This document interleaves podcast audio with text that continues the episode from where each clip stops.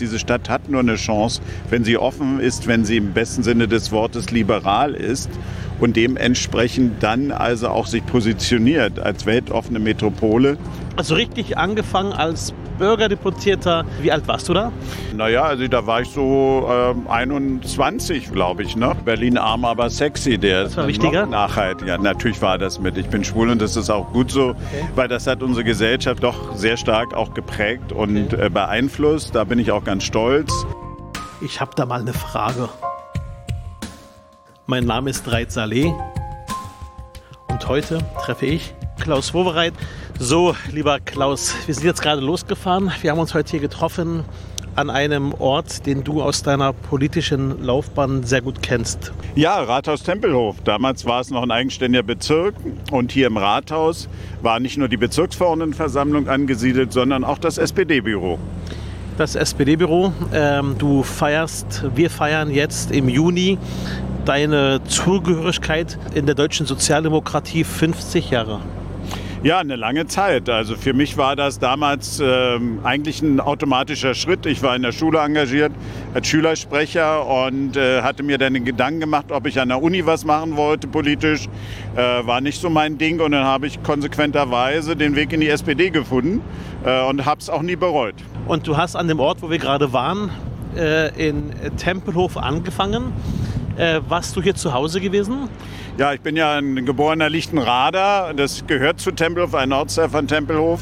Und ich bin dann 1975 schon in die Bezirksverordnetenversammlung gekommen als Bürgerdeputierter, also als sachkundiger Bürger. Und da fing also meine kommunalpolitische äh, Arbeit dann in, in der Kommune an. Also richtig angefangen als Bürgerdeputierter auf Ticket der SPD dann wahrscheinlich. Und äh, wie alt warst du da? Wie alt war ich denn da? Naja, also da war ich so äh, 21 war ich so, glaube ich. Ne? Und äh, dann war ich da vier Jahre Bürgerdeputiert und bin dann 79 Bezirksverordneter geworden.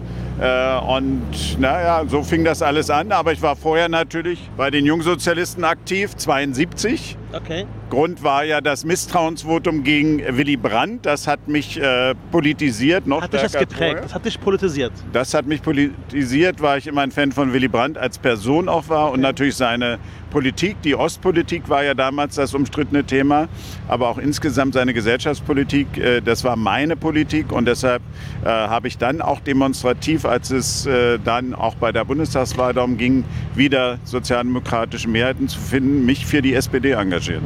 Was macht das mit dir, dem äh, Politiker, mit dem Menschen Klaus Wowereit, wenn du jetzt hörst, dass das, was Willy Brandt auch vertreten hat, äh, auch diese Versöhnungspolitik, diese Entspannungspolitik jetzt von den Konservativen in Deutschland komplett mit Füßen getreten wird, nach dem Motto, die Politik von Willy Brandt, sie hat versagt. Was macht das mit dir? Also die Politik von Willy Brandt hat überhaupt nicht versagt. Das wird ja gesagt von den Konservativen ja, im Nachgang. Kann ja gesagt werden, aber ich glaube, die historische Bewertung der Ostpolitik von Willy Brandt und auch von Egon Bahr, äh, die hat seine Würdigung gefunden und wir dürfen durch die aktuellen Ereignisse nicht das in Grund und Boden stampfen, was über Jahrzehnte lang ein breiter Konsens dann auch in unserer Gesellschaft geworden ist. Was ja auch Frieden und Sicherheit auch garantiert hat. Das hat Frieden und Sicherheit gebracht und es war, glaube ich, keine falsche Politik zu sagen, nicht in der Konfrontation liegt die Stärke, sondern im Dialog auch die Gesellschaften äh, zueinander zu bringen. Und das, glaube ich, wird auch nach dem Ukraine-Krieg nochmal auf der Tagesordnung stehen. Wir müssen ja wissen, wie es weitergeht. Also auch die Frage, gibt es einen Frieden äh, nur mit Russland oder wie sieht ein Frieden ohne Russland aus? Ja, erstmal muss der Krieg beendet werden, das ist das Wichtigste. Und dieser verbrecherische Überfall von Putin auf die Ukraine ist natürlich eine Sache, die hätte ich mir überhaupt nicht vorstellen können äh, in, dem, in der heutigen Zeit, dass das in Europa noch möglich wäre. Also da muss die Ukraine in der Tat gestärkt werden, was wir ja auch tun, damit sie sich verteidigen kann. Und wir hoffen, dass da tatsächlich die Einsicht äh, auf der russischen Seite zunimmt, dass man gar nicht gewinnen kann und dass es vor allen Dingen auch äh, nur Opfer gibt, Opfer auf beiden Seiten. Der junge Klaus Wowereit, erstmal Bürgerdeputierter auf Ticket der SPD, dann in der Fraktion, dann warst du auch Fraktionsvorsitzender in der BVV.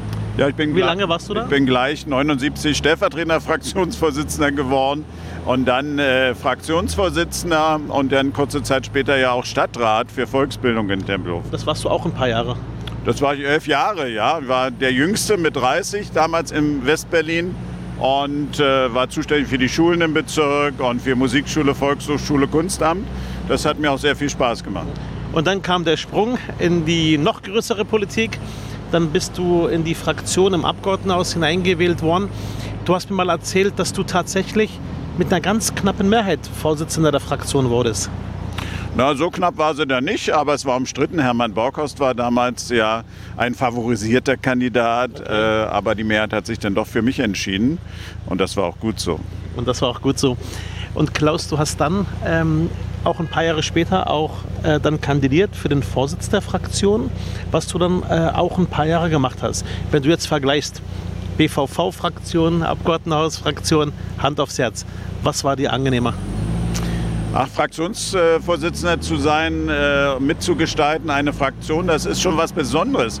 Und das ist ja eine überschaubare Gruppe. Also da äh, muss man auch mit denjenigen auskommen, die ja da sind und versuchen aus dieser Gruppe, die auch sehr hetero gehen sein kann, also eine Gemeinschaft zu machen. Und das ist die Aufgabe eines Fraktionsvorsitzenden, auch die einzelnen Stärken gezielt einzusetzen. Äh, und das hat Spaß gemacht. Und auf allen Ebenen, sowohl im Bezirk Ebenen, als auch im Land. Das ist überall gleich. Und äh, natürlich die Aufgaben im äh, Land sind doch dann übergreifender als im Bezirk, aber im Prinzip sind die Mechanismen dieselben.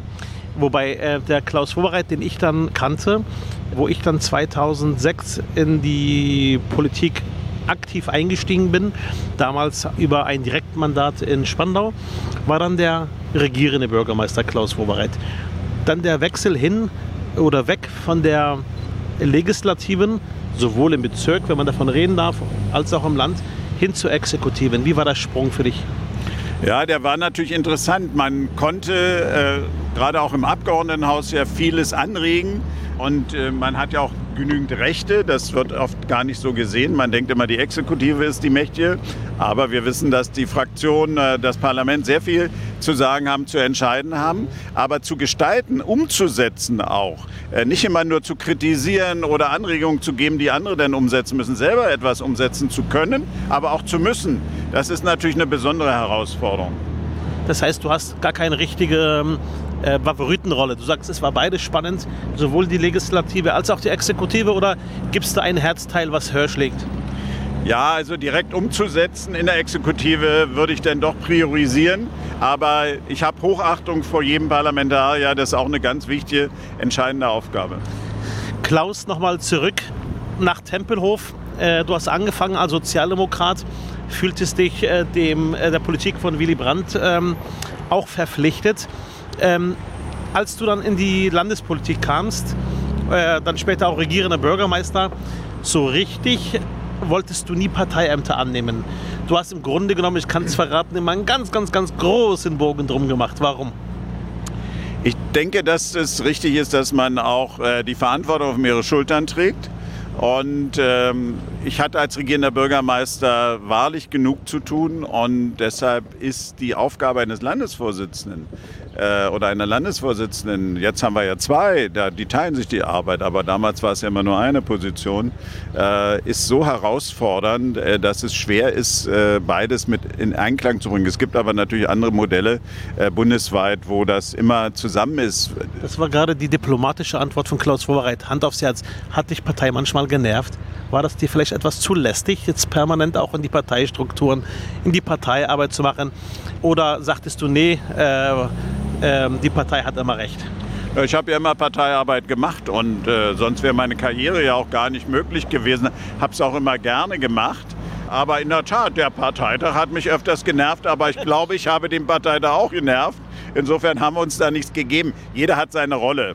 Und das ist immer das Wichtige auch für die Zukunft. Eine Partei, ein Landesparteitag muss natürlich über den Tag hinaus denken, muss auch über Koalitionen hinaus Politik formulieren. Was ist die originäre SPD-Politik? Da darf er auch zukunftsorientiert sein. Äh, aber er muss auch anerkennen, dass in der Regierungsarbeit andere Gesetze gelten und natürlich auch Verantwortlichkeiten da sind. Für das Ganze, da kann man nicht nur auf die SPD-Seite schielen. Äh, dementsprechend ist da ein natürlicher Spannungsbogen da, aber den muss man aushalten. Wenn du jetzt den ähm, Blick mit mir richtest äh, in die aktuelle Politik auch der Partei der SPD, deiner sozialdemokratischen ähm, Heimat, äh, auf Bundesebene. Wie bewertest du gerade die Arbeit insgesamt unserer Politik äh, auf Bundesebene?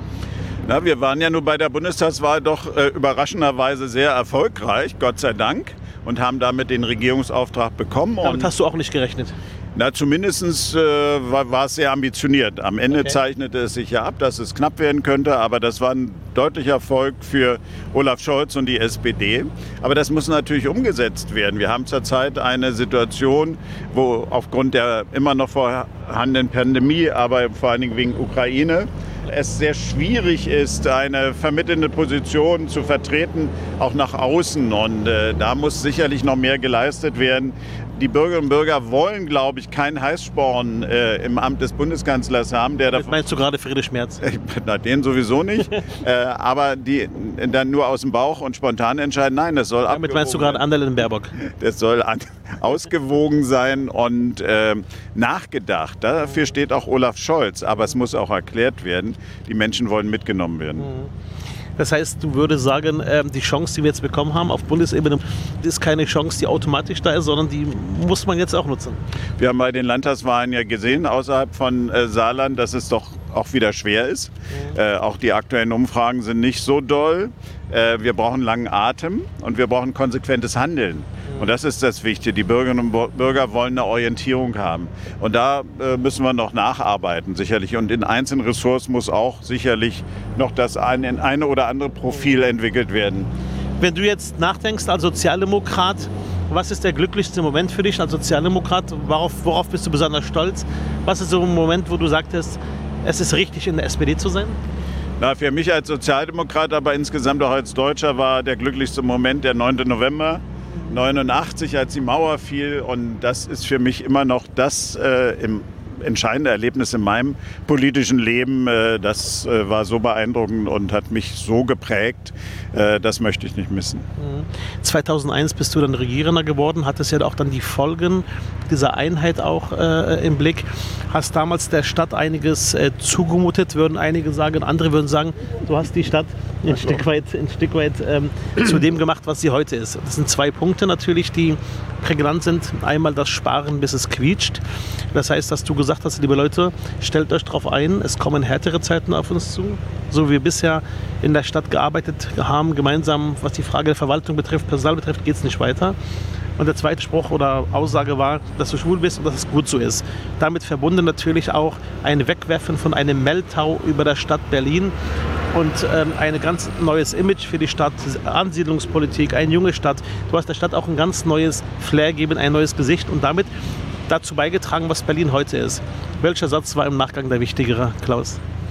Na, Berlin arm, aber sexy. Der das war wichtiger? Noch nachhaltiger. Nein, wichtig ja. sind, äh, natürlich war das mit. Ich bin schwul und das ist auch gut so, okay. weil das hat unsere Gesellschaft gesellschaftspolitisch im Sinne von Gleichberechtigung, Gleichstellung doch sehr stark auch geprägt und okay. äh, beeinflusst. Da bin ich auch ganz stolz, äh, dass das gelungen ist, hätte auch schief gehen können, aber es war wirklich Meilenstein auch für ein offenes Leben, für ein gleichberechtigtes Leben.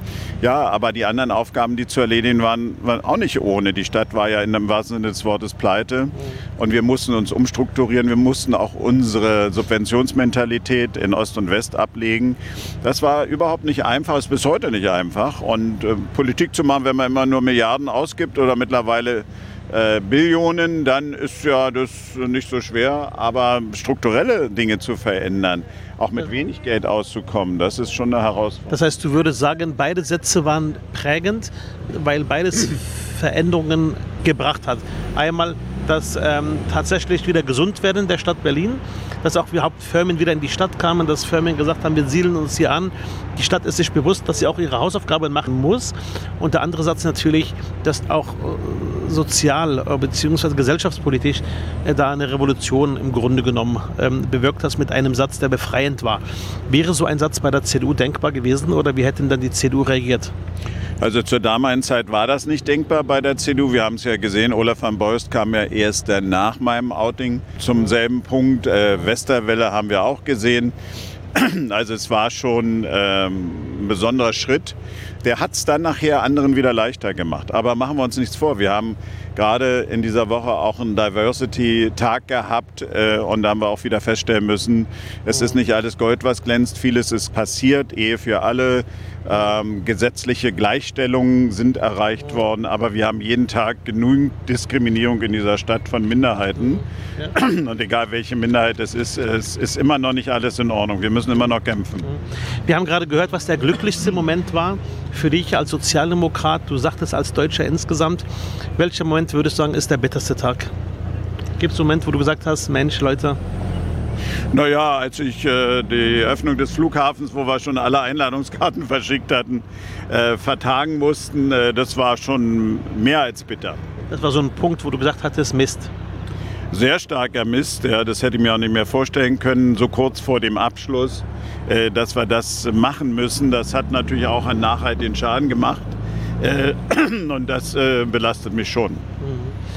Klaus, du hast als Sozialdemokrat immer wieder auch dich gesellschaftspolitisch eingemischt. Ich erinnere mich sehr genau daran, wo ich dann auch ähm, Vorsitzender war der Fraktion, während du neben mir saßt als regierender Bürgermeister viele Jahre, wo du immer wieder auch Partei ergriffen hast, also wirklich auch Partei.